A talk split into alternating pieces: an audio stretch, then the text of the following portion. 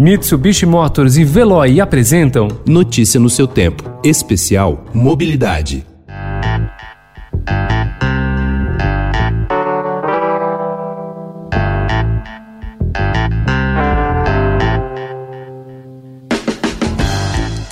Com o isolamento social, os formatos drive-ins e drive-thrus se destacaram durante a pandemia do novo coronavírus e, consequentemente, o carro ganhou outras funcionalidades. Além de ser um meio de transporte, ele se transformou em sala de cinema, restaurante, em local para acompanhar shows e exposições, por exemplo.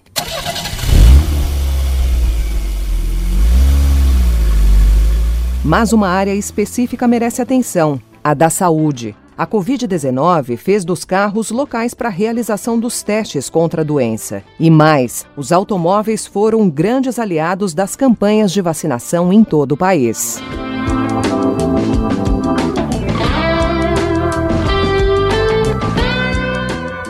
Hoje, 17 de outubro, é o Dia Nacional da Vacinação. Nessa edição do Notícia no seu Tempo Especial Mobilidade, conversamos com a diretora de imunização da Secretaria de Estado da Saúde de São Paulo, Núbia Araújo. Ela garante que o esquema drive-thru de vacinação contra a gripe foi um sucesso nesse ano de pandemia. Realmente, nesse ano de 2020, a campanha de influenza utilizou muito dessa iniciativa, com grande sucesso. Para vocês terem uma ideia, vacinamos no estado de São Paulo 18 milhões e meio de pessoas. Foi um grande sucesso a vacinação esse ano, em plena pandemia, não é? Mesmo quando as cidades estavam no vermelho, estavam em situação de, de alta transmissibilidade, a vacinação não foi interrompida.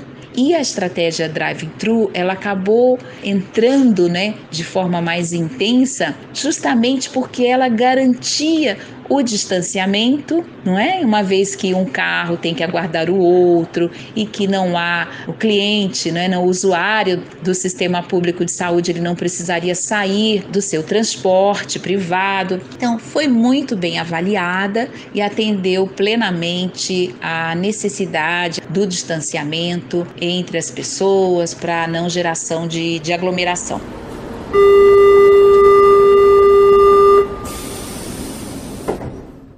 Outro meio de transporte que costuma ser aliado das campanhas de vacinação é o metrô. Nube Araújo explica que a estratégia é aproveitar locais que concentram um grande fluxo de pessoas para aproximá-las da imunização geralmente uma rodoviária, um metrô, locais como shoppings, pátios. Para além, a gente chama isso de vacinação extramuro, não é? onde se institui um posto volante ou mesmo um posto fixo de vacinação nesses locais de grande circulação de pessoas. E isso, é claro, que facilita ao alcance das metas de vacinação e todas as questões técnicas que já estão protocoladas de como devem ser esses ambientes ambientes, não é? a necessidade de higienização das mãos desse profissional, isso tudo é respeitado nos protocolos técnicos que os vacinadores têm que cumprir. O Ministério da Saúde lançou no início do mês a campanha nacional de multivacinação, com foco na atualização das cadernetas infantis, especialmente para a prevenção da poliomielite e do sarampo. A campanha será realizada até o dia 30 de outubro.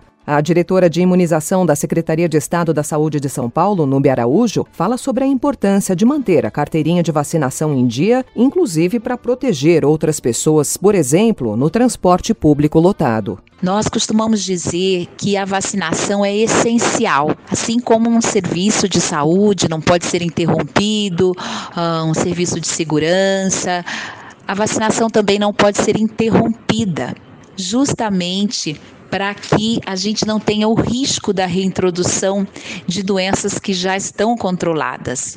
A gente tem como exemplo a situação do sarampo, que retornou de forma globalizada no mundo todo, e também no Brasil e o próprio estado de São Paulo, e nós precisamos sim manter a carteirinha de vacinação em dia, manter o calendário vacinal específico para sua faixa etária atualizado. Nesse momento de campanha de multivacinação, nesse mês de outubro, é um tempo ótimo. As unidades de saúde estão organizadas para isso, justamente para dar conta de atualizar qualquer situação de atraso vacinal, tanto em crianças como em adolescentes até 14 anos de idade. Por isso, nós pedimos que as carteirinhas de vacinação sejam procuradas, que sejam colocadas num ambiente fácil nas residências, para que ela possa ajudar a lembrar a família a necessidade de atualização da situação vacinal. E aí, não só para criança, vacina não é mais coisa só de criança, ela está direcionada hoje para todas as faixas etárias. É muito importante que todos estejam atualizados com seu esquema vacinal, justamente porque a vacina é a melhor forma de prevenção dessas doenças para as quais existem vacinas e vacinas seguras, vacinas utilizadas já há tantas décadas e que têm protegido e controlado muitas das doenças que tínhamos no passado, hoje estão sob controle justamente pelo sucesso, pela credibilidade que o programa de vacinação tem, não só no estado de São Paulo, mas em todo o Brasil. É um programa que é referência, inclusive, para outros países. E é claro que, mantendo a sua situação vacinal atualizada, você vai estar contribuindo também com a família, com o rol de amigos, né, e a comunidade onde você circula, porque existem pessoas nessa comunidade que não podem ser vacinados, ou porque estão imunodeprimidas, ou fizeram um transplante recente, ou mesmo a gestante tem algumas vacinas que a gestante não pode fazer uso.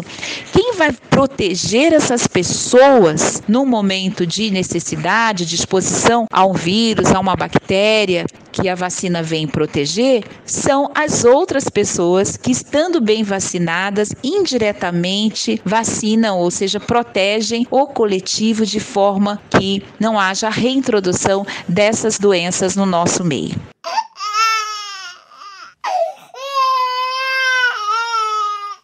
Nube Araújo conta que nesta campanha de vacinação para crianças e adolescentes não está sendo estimulada a vacinação no formato drive-thru e explica o porquê. A criança e mesmo o adolescente, eles precisam, no momento da vacinação, ser fixados para que a técnica da injeção intramuscular ou subcutânea, não é? ou mesmo a vacinação oral, ela seja feita adequadamente, seja feita com total segurança e qualidade nesse atendimento, nós precisamos do apoio dos pais ou responsáveis para ajudar na fixação da criança e mesmo esse adolescente. Adolescente também é uma faixa etária que resiste à vacinação, que tem receio da injeção e ele precisa de estar confortavelmente, de preferência sentado, sendo vacinado. Algumas vezes precisa também de, de, de uma fixação, de que o profissional possa contê-lo para essa vacinação. Nesse sentido, que estar dentro de um, de um transporte não ajudaria, atrapalharia um pouco na técnica. Então, nós deixamos esse formato de vacinação de drive-thru, principalmente já para aqueles adultos jovens, adultos, e idosos, fica, fica melhor, mais seguro. As pessoas estão mais contidas e totalmente cientes dos procedimentos técnicos que exigem uma vacinação, seja injetável ou mesmo seja oral. E como saber quais vacinas devem ser tomadas? A diretora de imunização da Secretaria de Estado da Saúde de São Paulo afirma que a melhor forma é conhecer o calendário vacinal específico para cada faixa etária. Existem cinco calendários vacinais o calendário vacinal da criança, crianças até 6 anos de idade, o calendário vacinal de adolescentes e pessoas acima de 7 anos, né, aí até a adolescência. Tem também o calendário do adulto,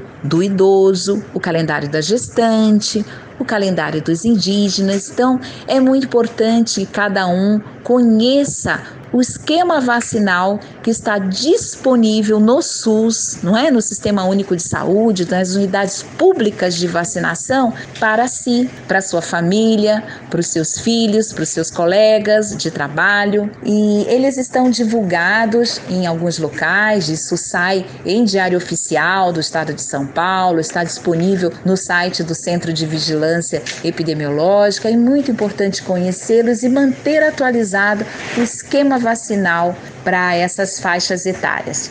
Existem também outros, outras vacinas, outros esquemas de vacinação para algumas pessoas que têm alguma condição de saúde especial, como um transplantado, a gestante mesmo é uma condição especial, um imunodeprimido. Para esses existem também vacinas especiais. São grupos vulneráveis que precisam de um atendimento diferenciado e o profissional de saúde das salas de vacina vão conseguir orientá-los e direcioná-los para esses calendários especiais. São mais de 5.200 salas de saúde de vacinação aqui no estado de São Paulo, onde você pode procurar a informação de quais as vacinas estão disponíveis para sua faixa etária.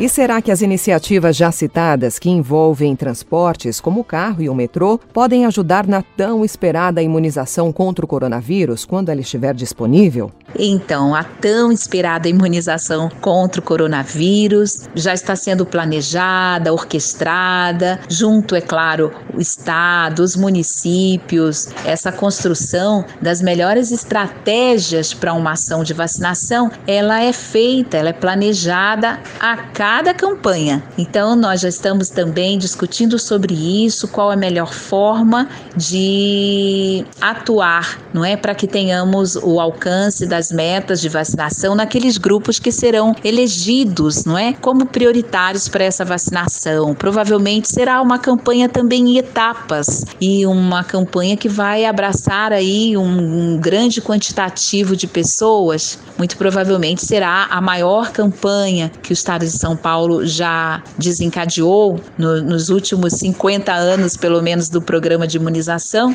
E isso está sendo planejado, previsto. É, geralmente saem os protocolos técnicos que dão suporte né, a essas principais diretrizes para a participação aí dos 645 municípios aqui do estado. Eles são os principais executores da ação de vacinação nas unidades públicas e são nossos maiores parceiros nesse grande desafio que temos pela frente.